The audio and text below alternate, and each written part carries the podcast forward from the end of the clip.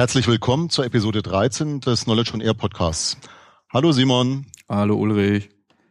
Ja, Simon, ne, heute haben wir uns was ganz Tolles vorgenommen, nämlich äh, wir haben eine Premiere, eine Doppelfolge und in Anbetracht der Vorweihnachtszeit wollen wir das auch mit einer Geschichte verbinden, die du uns mitgebracht hast.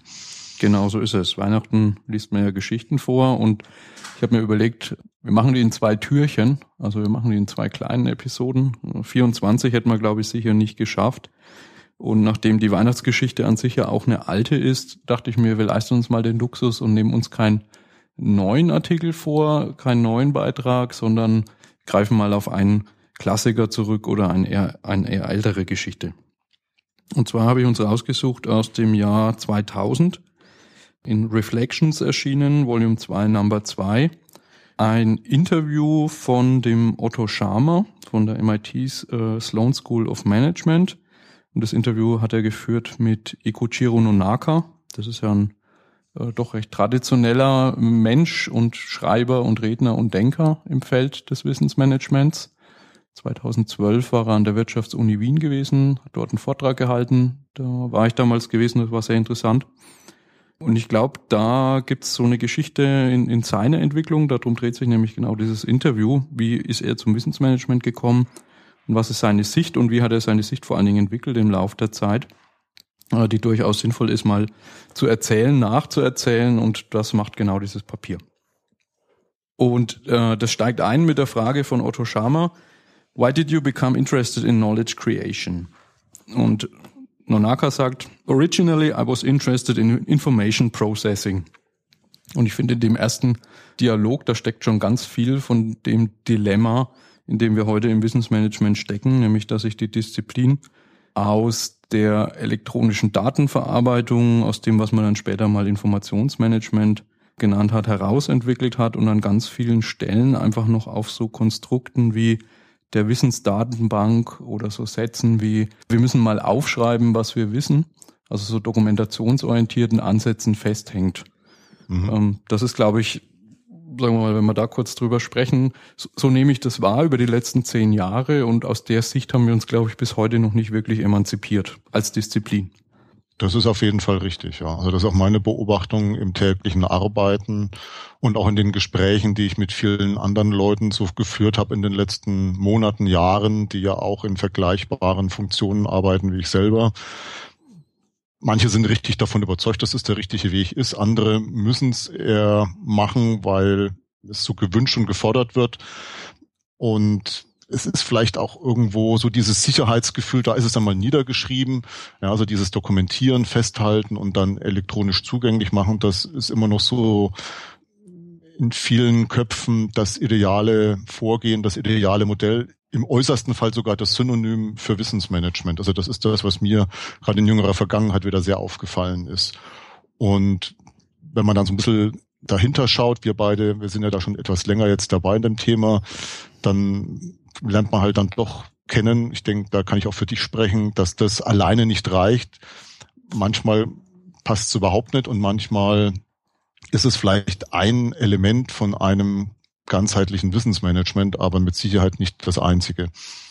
Genau, und ich glaube, darauf zu kommen, ist einfach eine gewisse Reise und braucht eine gewisse Beschäftigungszeit. Deswegen lese ich mal weiter, wie es bei Nonaka war. Äh, er schreibt, I studied consumer decision processes under Francesco Nicosia. His major contribution was the conceptualization of consumer decision processes from the perspective of information processing. My interest shifted from marketing to organization theory after I took a sequence of three sociology courses from Neil Smeltzer's theoretical viewpoint and Arthur Stinchcombe's methodology viewpoint. The turning point in my transition from information to knowledge came when I participated with my colleagues Hirotaka Takeuchi and Kenichi Imai in a Harvard Business School colloquium on productivity and technology in March 1984. I found that the existing theory of information processing was not adequate. The process of innovation is not simply information processing. It's a process to capture, create, leverage, and retain knowledge I was beginning to theorize how an organization creates knowledge. So, das ist, glaube ich, ein ganz wichtiger Punkt, gerade heute, wo wir viele, viele Schlagworte rund um diese Informationsberge, die sprichwörtlichen, in den Medien haben, sei es äh, Big Data oder soziale Medien. Ich finde, man hat dort immer so den Eindruck, die Idee ist, da gibt es so Riesenmengen von Informationen und wenn wir die nur irgendwie beherrschen könnten und verarbeiten könnten, dann wären wir innovativ. Und ich glaube, das ist genau das, was er erfahren hat, dass eigentlich der falsche Ansatzpunkt ist, dass das nicht die Wurzel von Innovation sein kann, möglichst viele Informationen zu verarbeiten. Ja, das sehe ich genauso. Und da ist ja dieses, dieses große Missverständnis eben, ähm, sein Buch The Knowledge Creating Organization oder Company, jetzt weiß ich es gar nicht aus dem Knowledge Creating Company. Doch, the Knowledge Organization, ah, hier steht's ja auch im Regal. Wenn du bloß mal rüber gucken brauchen. Das ist natürlich so ein, so ein Buch, was da der Auslöser doch für einige Missverständnisse eben meiner Einschätzung nach ist, weil nicht unbedingt so ganz eindeutig heraus hervorgeht, dass es bei dieser Externalisierung nicht unbedingt nur um die Dokumentation geht ich weiß nicht, wie du das so einschätzt und, und wahrnimmst, aber das ist so, also sehr häufig in, in jeder besseren Bachelor- oder Diplomarbeit früher wurden ja so zentrale Wissensmanagement-Modelle aufgezeigt. Das ist ja so Pflicht und das ist auch in Ordnung so. Da kommt dann die Wissenstreppe von Nord, aber eben auch und dann die Wissensbausteine nach Probst, Raub, Romhardt und dann aber auch noch Nonaka und Takeuchi.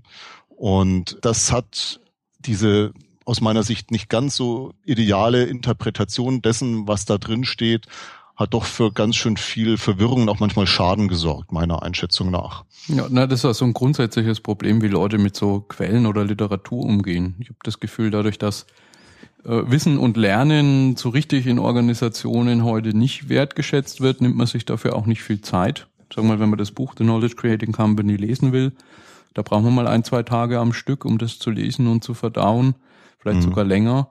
Und ich habe das Gefühl, viele Leute, wenn überhaupt, blättern sie solche Bücher mal durch ähm, und schnappen sich dann vielleicht ein oder zwei Schlüsselgrafiken. In dem einen Fall dieses Seki-Modell oder die Wissenstreppe, lesen dann schnell die Begriffe durch und sind sofort mit irgendeiner Interpretation dabei, die aber gar nicht zwingend das sein muss, was der Autor eigentlich damit intendiert hat mit diesem Modell. Und ich glaube, da kommt es auch her, dass dieses explizite Wissen, wie Nonaka es nennt, oft mit Dokumentation irgendwie missinterpretiert wird und eigentlich meint er das gar nicht damit. Und auch die Beispiele, wenn man die im Buch liest, die haben überhaupt nichts mit Dokumentation zu tun. Genau. Aber irgendwie, irgendwie, man, man sieht diese Wissensspirale und sagt, naja, man muss halt immer irgendwie Sachen, die man im Kopf hat, dokumentieren. Und das kann natürlich so nicht funktionieren, aber gut, Nonaka hat es auch so nicht gemeint. Ich kann mich dran erinnern, da ging es ja, glaube ich, um, um den Bäcker, ne, der Brot backt. Und äh, wie, wie schafft man das dann, weil es ja darum ging, eine Maschine, eine Brotbackmaschine zu entwickeln. Da sind die Leute ja auch zu dem Bäcker hin und haben sich das angeschaut und zeigen lassen. Ne? Genau. Und sind in den Dialog mit denen gegangen und haben sich nicht einfach von dem das mal niederschreiben lassen, den mal angerufen, gesagt, hier schreib's mal auf, damit wir dann eine tolle Maschine bauen können, die dann eben ein super tolles Brot backen kann, sondern die sind zu dem hin und haben sich das angeguckt und haben auch ganz schön lange gebraucht, offensichtlich, wenn ich mich noch recht erinnere, um dann auch eine Maschine zu bauen, die wirklich an die Qualität des Bäckers überhaupt heranreicht. Genau, also das ist eigentlich genau der Prozess, da kommen wir nachher auch noch drauf, der Sozialisierung. Also dass man einfach in einem gemeinsamen Kontext irgendwie Wissen teilt, indem er anderen zuschaut bei ihren Tätigkeiten. Und es war eben genau der Fall, dass jemand in Tokio in die Bäckerei oder in die Küche eines sehr äh, hochrangigen Hotels gegangen ist, wo es angeblich das beste Brot der Stadt gibt und einfach dort beim Teigkneten zugeguckt hat. Und dann irgendwann innerhalb einiger Wochen, wo die Person eben dort war, gesehen hat, dass derjenige den Teig macht, da eine ganz bestimmte Bewegung macht und da kam die Metapher her des sogenannten Twisted Stretch, also eine mhm. Drehung, die gleichzeitig auch ein Ziehen ist. Und mit dieser Metapher des Twisted Stretch ist er in seine Firma zurückgegangen, äh, hat die Metapher den Ingenieuren erzählt und die eben auf die Idee gebracht, so einen Mechanismus zu bauen. Äh, Im ersten Schritt, ohne genau zu wissen, was dann da in dem Teig eigentlich passiert. Ne? Heute weiß man, dass das eigentlich genau die Bewegung ist, die sozusagen da Gluten entstehen lässt und damit dem Brot halt so eine ganz bestimmte physikalische Eigenschaft dann beim Backen gibt. Mhm. Also so eine Mischung aus Konsistent und Lockerheit. Ja, und äh, klar, heute weiß, kennt man das in Formeln, das ist alles äh, spezifiziert und wahrscheinlich kann jeder einigermaßen gewiefte Maschinenbauer so eine Brotbackmaschine bauen, aber damals war es eben die erste, die es gab. Genau. Genau, ich lese mal weiter. Mhm. Uh, when we talked with individuals in innovative organizations, they always started with their beliefs. A belief about images of the world, which you may call a mental model, is subjective. They tried to convert the subjective belief into objective language. They also tried to justify it within the organization and finally realize it in a concrete form. The whole process originated in their subjective beliefs. Das ist, finde ich, auch ein ganz wichtiger Punkt, gerade wenn wir über Innovation und Wissensgenerierung sprechen, dass sozusagen der, der Mensch mit seiner, mit seinen Ideen und seiner Inspiration und seiner Kreativität eigentlich der Ausgangspunkt für was Innovatives ist. Also jemand beobachtet bestimmte Probleme in der Welt, hat einen bestimmten, eine bestimmte Meinung, einen bestimmten Glauben, was dort besser sein sollte und auf der Basis überlegt er dann, was man da tun kann. Und das stößt den Innovationsprozess an. Also das ist auch, glaube ich, ein Prozess. Wir haben ja heute so Schlagworte wie Cognitive Computing, künstliche Intelligenz. Äh, ein Prozess, der nie maschinengetrieben ist, sondern wo immer einzelne Menschen oder kleine Gruppen von Menschen, die sich über Themen unterhalten, Ausgangspunkt für Innovationen sind und sein müssen. Ja, also gerade was du da so vorgelesen hast, das hat mich auch eigentlich nochmal in einigen meiner Maximen, die ich in diesem Wissensmanagement-Buch Wissensmanagement beflügelt, das wir ja Heiko Bayer und ich ja schon auf der Notik mal bei unserem Podcast kurz vorgestellt haben und was ja demnächst auch erscheinen wird.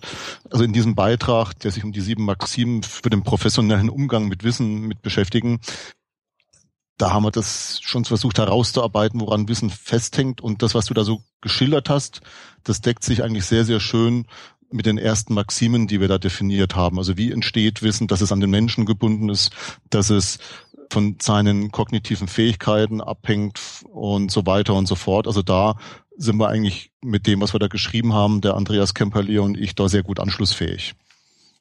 Okay, er schreibt weiter. But as you know, Herbert Simons' information processing paradigm tries to separate facts and values. Value problems are always avoided in science. Science schreibt er in Hochkommentar which has to be based on facts.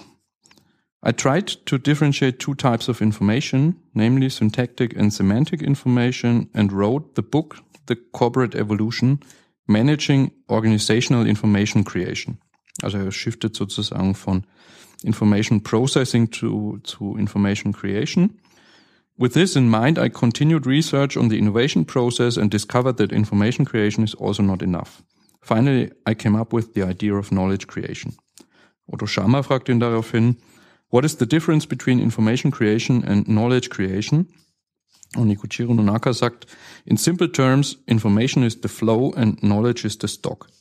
Information is the flow of a message, while knowledge is created by accumulating information. Ja, und wenn man das sozusagen auf einen Menschen bezieht, dann kann man sagen, dass dieses angehäufte Wissen immer sich in einem Menschen befindet, also immer der Mensch der Wissensträger ist und die Kommunikation zwischen Menschen und damit eben die Information der Fluss oder das Medium ist, um Wissen von einem Menschen zu einem anderen zu transportieren. Und ich glaube, auch das ist eine ganz wichtige Geschichte, dass äh, man Information nicht unbedingt gleichsetzt mit Dokumenten oder Inhalt oder Content, wie man neudeutsch sagt, sondern dass das einfach die Kommunikationsprozesse zwischen zwei Menschen oder zwischen Gruppen von Menschen sind. Das ja. ist, glaube ich, auch ganz wichtig, da eben nicht, nicht sozusagen bei Informationen auch sofort dran zu denken, ähm, das ist irgendwas, was dokumentiert ist, sondern ein Telefonat ist ein Kanal, um Informationen fließen zu lassen, ein Meeting, eine Besprechung, ähm, eine E-Mail und so weiter. Ja, also ich denke auch an der Stelle, da gilt ja unsere alte Philosophie, die ja eigentlich die Grundlage war für die Gründung der Wissensmanagement-Stammtische in der GFM, zumindest unseres ersten auch da in Frankfurt. Denn unsere Überzeugung war damals 2001 im Dezember, also jetzt genau vor 13 Jahren, als wir den gegründet haben, dass eigentlich aus unserer Sicht es nichts Besseres gibt als den Dialog zwischen Menschen, dass das die beste Form des Wissenstransfers ist. Also es gibt halt so eine Abstufung, sich von Angesicht zu Angesicht gegenüber sitzen, ist die ideale Form, weil da ist ja auch die Interaktion, das Nonverbale spielt da eine Rolle, dann Videokonferenz, Telefonat und dann, wenn man schon nicht mehr richtig miteinander reden kann, sondern nur noch schreibt, ja, dann hat man so Telex oder Fax oder SMS heutzutage und dann wird's halt immer abstrakter und dann gibt's eben schon nicht mehr so diese direkte Interaktion, wo das dann eben auch zu Missverständnissen und Fehlinterpretationen kommt. Welcher Sachverhalt, insbesondere wenn er komplexer ist, lässt sich noch so eindeutig und zweifelsfrei formulieren in seiner Textqualität, dass er von den meisten Leuten auch richtig interpretiert wird. Und ich glaube, dieser Problematik sind sich wenige Leute wirklich bewusst, wie herausfordernd das ist, insbesondere wenn es eben um komplexe Sachverhalte geht. Und wenn wir von Wissensarbeit sprechen, dann reden wir halt prompt von diesen Sachverhalten, von diesen Aufgabestellungen. Und insofern ist dann eben in der Wissensarbeit der Dialog zwischen Menschen einfach die beste Form des Informationstransfers. Und dass das genau auch eigentlich aus der wissenschaftlichen Seite her stimmt, lässt sich aus den Ergebnissen der, der Hirnforschung der Jüngeren belegen. Ja, also da gibt's auch sehr, sehr schöne Beiträge von Gerhard Roth oder auch Wolf Singer, wo man das nachlesen kann und wo man dann noch eine Bestätigung für diese Sicht bekommen kann. Ja, und das ist auch genau die Sicht. Es gibt ja auch ein relativ altes Paper schon von Hansen et al. ist das, nennt sich What's Your Strategy for Managing Knowledge? Und darin unterscheiden die eigentlich so die zwei Grundansätze der Personalisierungsstrategie und der Kodifizierungsstrategie. Und sagen eigentlich genau das, was du gerade beschreibst, nämlich dass wenn ich, wenn es sich um Wissensbestände und Wissenskörper handelt, die sehr wenig komplex sind und vielleicht auch im, über die Zeit hinweg relativ stabil, also die sprichwörtliche Halbwertszeit des Wissens nicht so kurz ist, ne, dann eignet sich eher die Kodifizierungsstrategie weil ich eben weniger komplexes Wissen, da tue ich mir leichter, das zu kodifizieren. Sobald es sehr komplex wird, sehr kontextabhängig wird, dann sagen sie, muss man eben eher auf die Personalisierungsstrategie übergehen und muss eben dann in der Praxis Leute zusammenbringen, miteinander reden lassen zu bestimmten Themen. Und sie sagen auch, dass eben dort das kein Schwarz oder Weiß ist, also dass ich es entweder so oder so mache, sondern dass es eben genau die Mischung ist und man sich eben für jeden Problemfall aussuchen muss, wo ich den Regler zwischen Kodifizierung und Personalisierung einstellen muss. Mhm. Gut, lese ich mal weiter. I emphasize the nature of knowledge as justified belief and skill. Das ist sehr nah an der Definition der griechischen Philosophie. Uh, I consider knowledge to be a dynamic human process of justifying personal belief towards the truth. More broadly, knowledge has to do with goodness, beauty, and truth. I found this aspect of knowledge while studying the innovation process. When you look into the innovation process, it really has to do with developing a justified true belief. The innovation process is not simply information creation, but starts from our beliefs and aspirations and is finally crystallized within and between organizations through collaboration. In the West, there's a long history of philosophical inquiry into knowledge and epistemology, from Plato to Descartes and Michael Polanyi. Drawing especially on Polanyi, I conceptualized knowledge in terms of two types, tacit and explicit knowledge. Tacit knowledge is personal, context specific, and therefore hard to formalize and communicate. Explicit knowledge, on the other hand, is transmittable in form, formal and systematic language. Und ich glaube, das ist ein Punkt, wir haben es vorhin schon mal angesprochen.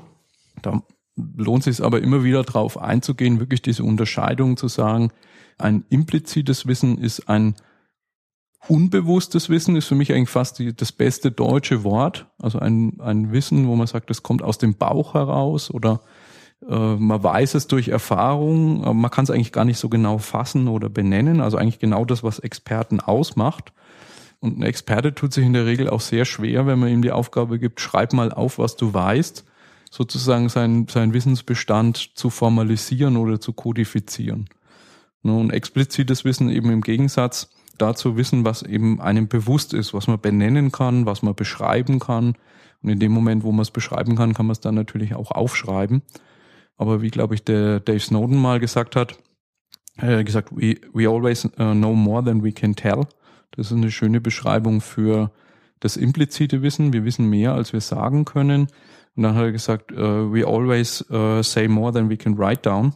Also wir sagen auch immer mehr, als man aufschreiben kann. Und das sind also da so zwei Übergänge. Ne, das ist nicht implizit auf explizit, ist sozusagen sofort die Kodifizierung. Und das ist, da sind, glaube ich, also an der Stelle sind, glaube ich, viele Wissensmanagement-Ansätze mit der Seki-Spirale in eine völlig falsche Richtung gelaufen, die man heute so vielleicht als äh, Brain-to-Document-Ansatz bezeichnen könnte. Also so mit der Idee, lass uns mal alles aufschreiben, was wir wissen, und wenn wir das geschafft haben, dann sind wir fertig. Ja.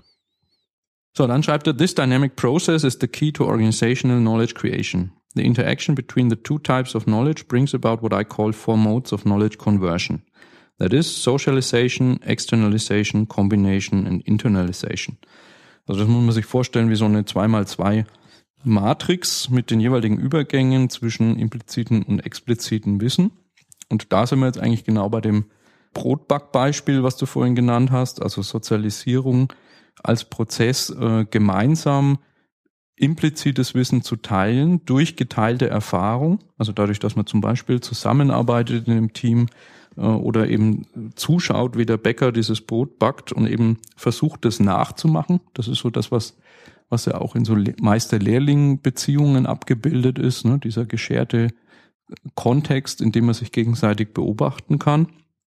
Genau, das ist das ganz klassische Modell des Lernens eigentlich für Analphabeten. Man hört sich jetzt so ein bisschen abwertend an, aber man muss sich das halt vor Augen halten. Das ist eine Vorgehensweise, die ist Jahrhunderte, um nicht zu sagen Jahrtausende alt und hat tatsächlich halt ihre Wurzeln auch daran, dass man es gar nicht dokumentieren konnte. Da ging es nicht anders. Die hatten ja gar nicht die Möglichkeiten. Die haben die Schrift nicht beherrscht äh, und insofern konnten die das nur auf diesem Weg vermitteln.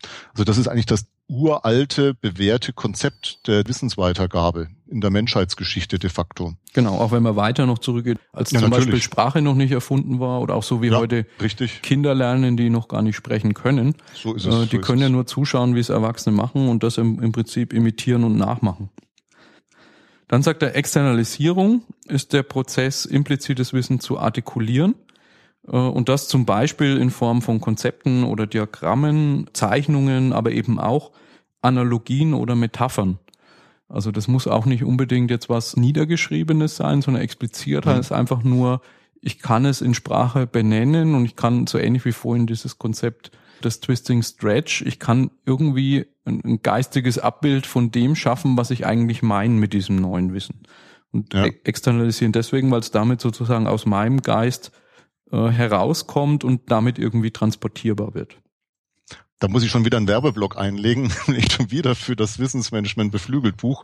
Der Frank Bormann hat einen sehr, sehr schönen Beitrag darüber geschrieben, wo es um Metaphern und Analogien geht und hat das an einem sehr, sehr anschaulichen Beispiel aus meiner Sicht äh, dargestellt, weil da geht es um einen Fonds. Ja, wie kann man sowas Komplexes wie ein Fonds, einen Aktienfonds an die Vertriebsorganisation vermitteln? Und da ist auch so diese Gratwanderung da, einerseits das nicht zu versimplifizieren und zu vereinfachen. Das wissen wir, wie problematisch das ist seit der letzten Finanzkrise, mhm. weil da hat ja keiner mehr durchgeblickt. Auf der anderen Seite ist es halt so, du musst die Menschen auch abholen und äh, das kannst du eben nicht nur durch so eine Aneinanderkettung von Fachtermini machen.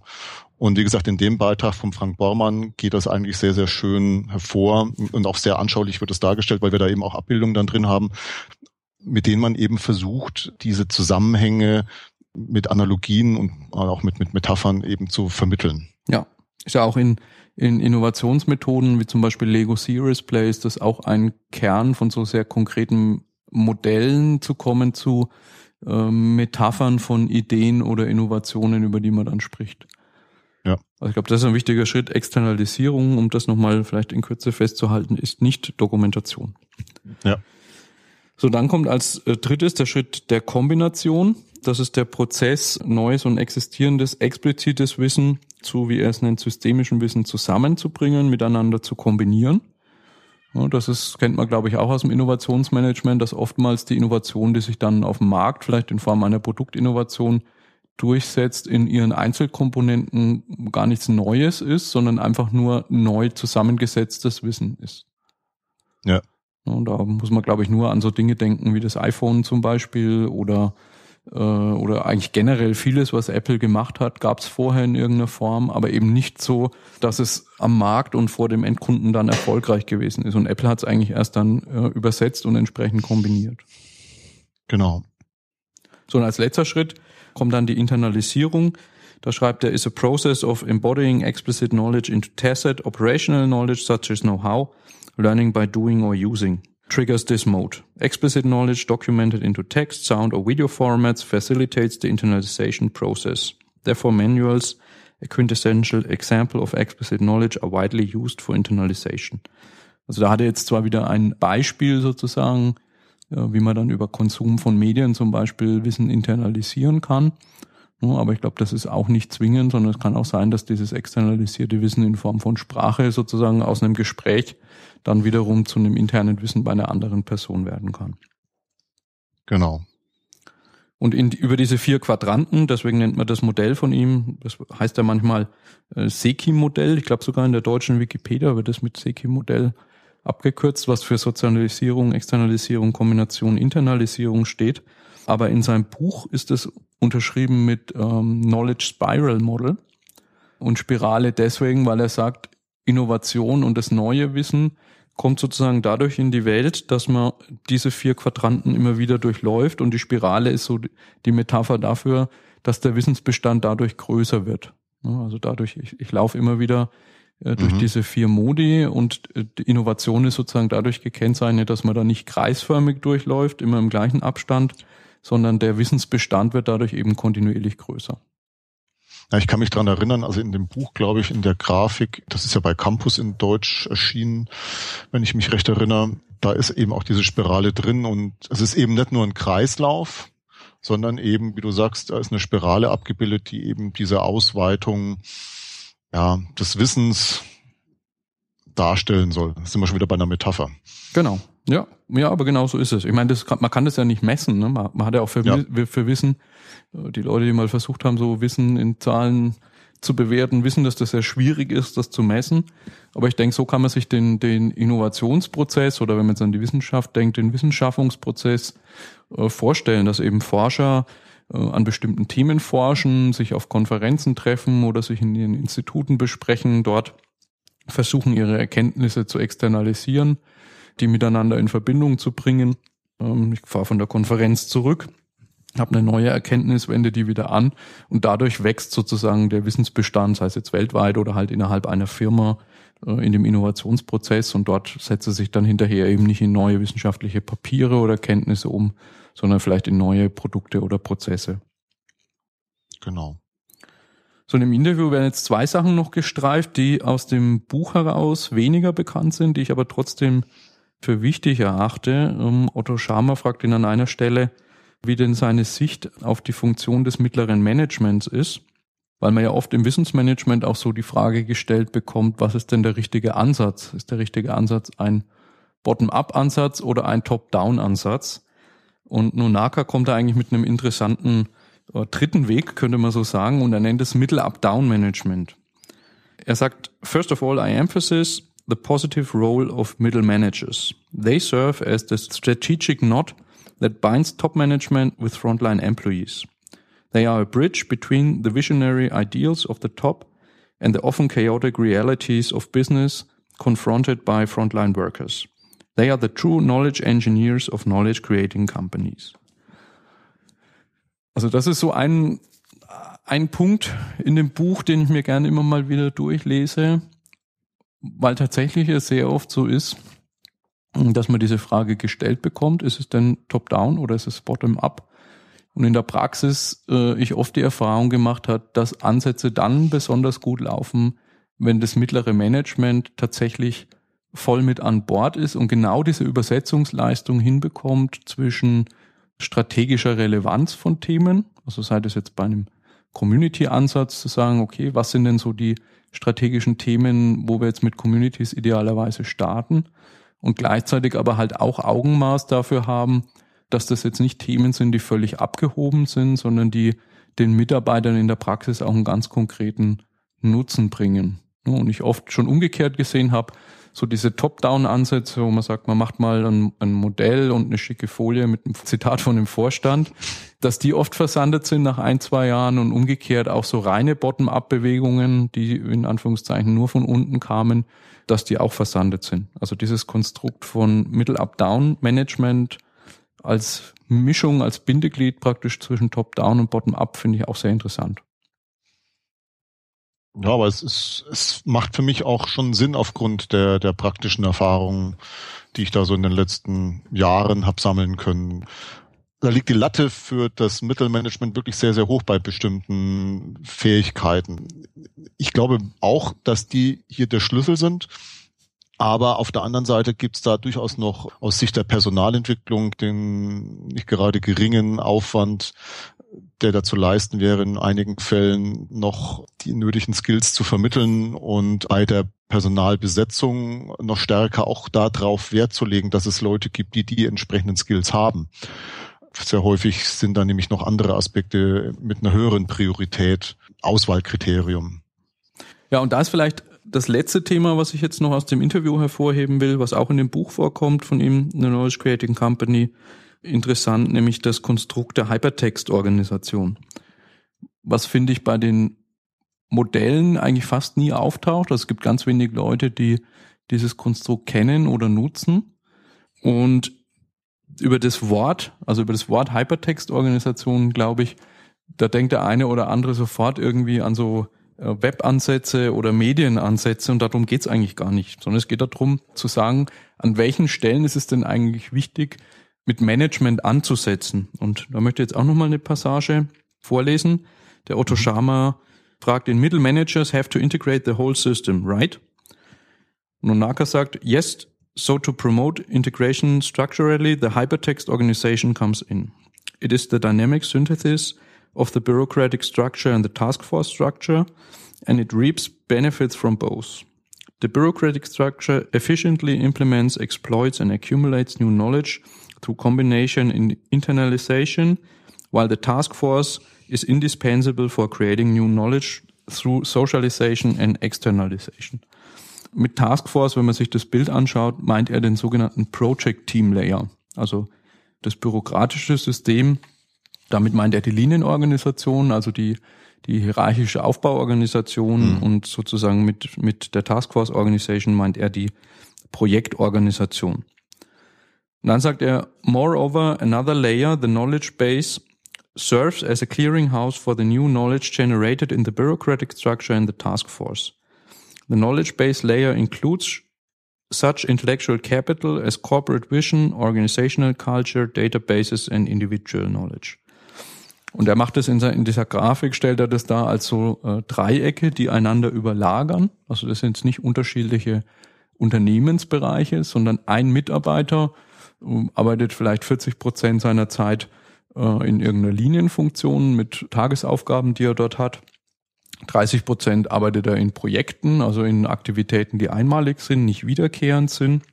Das ist, glaube ich, das, was man jetzt seit vielen Jahrzehnten in Organisationen hat, also so Stabliniensysteme und Projektstrukturen. Und mit das Knowledge Base Layer, das ist eigentlich jetzt nochmal eine neue Struktur, wo man sagt, da bin ich als Mitarbeiter drin, losgelöst von meinen Tagesaufgaben und losgelöst von meinen Projektaufgaben. Also es kann sein, ich habe irgendwie mit jemand ein Fachthema gemeinsam, bin aber in einer anderen Abteilung und bin auch in anderen Projekten als diese Person. Und da gibt's andere Literatur, zum Beispiel die zum Thema formale und informelle Organisation. Jon, ist der Jon Katzenbach, glaube ich, ist da ein Beispiel. Der sagt, dieser dritte Layer, dort sind eben so Peer-to-Peer-Relations, also Beziehungen zwischen Mitarbeitern, soziale Netzwerke und Communities of Practice. Das mhm. sind dort, dort äh, Strukturkriterien.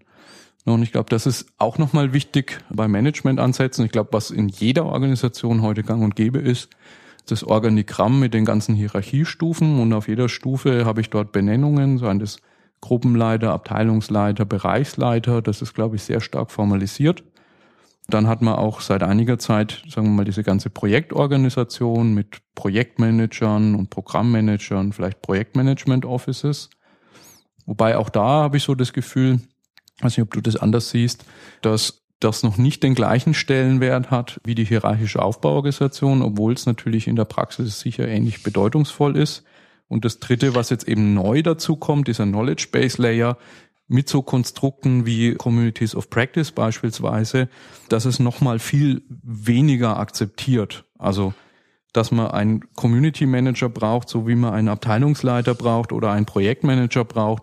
Ich glaube, das ist noch nicht im Mainstream der Management-Denke angekommen. Ja, also sagen wir mal so, es, es, es gibt's ja schon ewig, also diese, diese Netzwerke und, und Communities of Practice in jeder Firma, wo ich bis jetzt gearbeitet habe und die meisten von diesen Firmen haben schon eine gewisse Historie gehabt. Also ich habe eigentlich ein einziges Mal mal bei einem Startup begonnen zu arbeiten. Sonst habe ich immer bei Firmen angefangen, die schon zum Teil jahrzehntelang äh, existiert haben, da hat es diese informellen Netzwerke gegeben und die hatten schon auch einen hohen Stellenwert. Aber äh, das war natürlich dann immer der Einzelperson überlassen, das zu pflegen. Da ist nicht die Systematik da gewesen im Sinne von, es gibt hier einen expliziten Community Manager in vielen Fällen. Und es ist natürlich auch die Frage, was ist die Zielsetzung von diesen Netzwerken gewesen? Ja, also da ging es sicherlich auch um fachliche Dinge. Das andere, was du ja noch angesprochen hast, ist der Stellenwert der, der Regelorganisation im Vergleich zur Projektorganisation und äh, was es da sonst noch an, an Formen gibt das würde ich so pauschal auch nicht im Raum stehen lassen, weil es gibt auf jeden Fall sehr signifikante Unterschiede, wenn man sich mal durchaus auch etablierte Unternehmen mal genauer anschaut. Und dann gibt es eben Unternehmen, bei denen hat die Projektorganisation und auch der Projektleiter einen sehr hohen Stellenwert im also schon mehr oder weniger fast vergleichbar mit, mit einem Hauptabteilungsleiter, Abteilungsleiter oder was es da auch immer so gibt. Und es gibt Organisationen, wo es natürlich auch Projektleiter gibt und so weiter und so fort und Program Manager, wo es aber ganz offensichtlich so ist, dass das eigentlich eher zweitrangig ist. Und das ist ein Ausdruck der Unternehmensphilosophie, vielleicht sogar der Unternehmenskultur, ist geprägt durch die Branche auch. Also da gibt es schon signifikante Unterschiede aus meiner praktischen äh, Sicht heraus. Absolut. Also äh, das ist ja auch immer eine Frage sozusagen, was ist die Regel und was ist die Ausnahme? Ich erinnere ja. mich an eine äh, Studie der Gesellschaft für Projektmanagement, die ist allerdings schon ein bisschen älter, glaube ich aus dem Jahr 2008. Äh, und da kommt ganz klar raus, dass die, die, den Karrierepfad des Projektleiters einzuschlagen in einer Organisation sich in Breite bei den befragten Leuten in der Studie nicht als karriereförderlich herausstellt. Also wenn man in Organisationen, die die befragt haben, Karriere machen will, ist es besser, in, in diese Ebene disziplinarischer Vorgesetzter, also in Richtung Personalverantwortung zu gehen, als in Richtung Projektleitung. Ja, Linienorganisation. Genau. Jetzt könnte man mal gucken, ob sechs Jahre später das vielleicht anders aussieht. Das kann man mal recherchieren, vielleicht bis zur nächsten Episode. Aber ich glaube, man kann sicher sagen, dass es auch nicht der Mainstream ist, dass es sehr karriereförderlich ist, ein Community Manager zu werden heute. Also diese Bedeutung ist einfach heute noch nicht da. Und ich glaube, wenn man sich das anschaut mit dieser, also dieses Modell der Hypertext-Organisation, dann ist für das Thema, hm, also sowohl der Wissensbewahrung als auch der Wissensgenerierung, das aber ein immens wichtiger, eine immens wichtige Ebene, die es absolut in den Mittelpunkt äh, zu schieben gilt. Mhm. Aber also ich glaube, da hat der Projektleiter schon leichter, als der Community Manager. Also bei da ist der Community Manager noch ärmer dran. Denn wenn ich so richtig das in Erinnerung habe, also es ist ja so, dass in der Automobilwirtschaft, da gibt es Leute, die für die Entwicklung einer neuen Generation einer C-Klasse bei Mercedes oder einer Dreierreihe bei BMW, dass die Leute, die diesen Job gut gemacht haben, also die ja wirklich dann diese, dieses Projekt geleitet haben, diese neue Generation zu entwickeln, dass die dann durchaus auch wieder in der Linienorganisation befördert werden. Also da habe ich so den Eindruck, so als Außenstehender, also ich habe noch nie direkt bei der Automobilindustrie gearbeitet, als mit Ausnahme als, als Diplomant mal, das ist schon sehr lange her. Aber was von dem, was ich so lese und mitbekommen habe, und du bist ja vielleicht sogar noch ein bisschen näher dran, ich weiß nicht, wie da deine Einschätzung ist.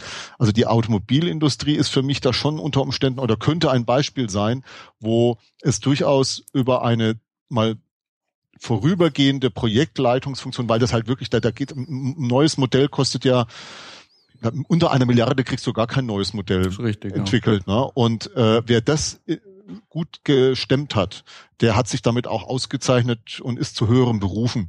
Ja, und also das ist so das, was ich so in der in den letzten Jahren immer wieder mal so mit bekommen hat, wenn man da so Manager-Magazin oder Wirtschaftswoche liest und so liest, wer da welche neue Funktion jetzt begleitet und was der vorher gemacht hat. Also auf der Ebene der Projektleitung in ganz bestimmten Branchen kann ich mir das schon vorstellen unter Umständen. Also ich will da schon noch das einschränken. Ich will da nicht die Hand für ins Feuer legen, aber es könnte sein, dass die Automobilindustrie so ein Beispiel dafür ist. Was aber ganz klar ist, ist, dass der Community Manager wirklich noch, jetzt mal wirklich salopp ausgedrückt, der arme Tropf noch ist im Moment. Ja, Absolut. Und ich meine, umgekehrt, wenn man sich anschaut, was so gemacht wird, um äh, Innovationen sozusagen zu fördern, ja, da hat man natürlich immer die obligatorische Reise des Vorstands in Silicon Valley, äh, um da mal zu schauen, wie machen die das dort eigentlich. Ja. Äh, und dann kommt man vielleicht mit der Idee zurück, man braucht da irgendwie ein bisschen buntere Arbeitsplätze oder so. Aber dass man da dann mal zum Beispiel jetzt so eine Ableitung vornimmt wie die Google 20% Zeit, wenn man die als Beispiel nimmt. Mhm. Ne, die Google 20% Zeit, wo Google seinen Entwicklungsmitarbeitern einen Tag in der Woche Zeit gibt, um in, in Projekten oder in Innovationsansätzen nach ihren Interessen zu arbeiten, sich dort Verbündete zu suchen, wo dann eben Dinge herkommen wie Google Mail. Das ist eigentlich genau, wenn man es jetzt auf Nonaka münzt, eine Investition von 20 Prozent der Arbeitszeit der Mitarbeiter in diesen Knowledge Base Layer, wie er das nennt. Mhm. Ja, da ist, in der Zeit muss ich keinen Umsatz machen, in der Zeit muss ich keine Tagesaufgaben machen, sondern dieser eine Tag die Woche ist eben genau der, der ich in diesem Knowledge Base Layer verbringe. Ja, und ich glaube, da in, in die Richtung, ich sage jetzt nicht, man muss irgendwie Community Manager als Standardrolle etablieren oder zum Beruf machen, aber man muss den Leuten Zeit und Ressource geben, sich eben entlang ihrer Fach- und Wissensgebiete untereinander auszutauschen. Ja, weil das ist, glaube ich, sozusagen dann der operativ gewordene, die operativ gewordene Idee des lebenslangen Lernens äh, im, im Lauf der Arbeitszeit. Mhm.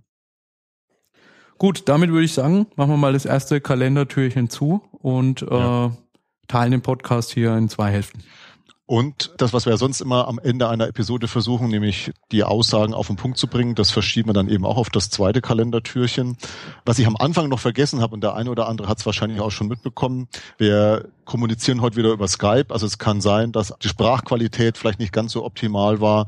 Das nur so abschließend noch als Erklärung. Und wie gesagt, die Zusammenfassung des Themas, weil wir reden hier über Innovation. Falls der eine oder andere es noch nicht gemerkt hat, die Zusammenfassung, die kommt dann am Ende der Episode 14. Das wäre es von meiner Seite aus für heute. Wie siehst du das, Simon? Ja, ich würde sagen, bis gleich. Bis gleich. Ade.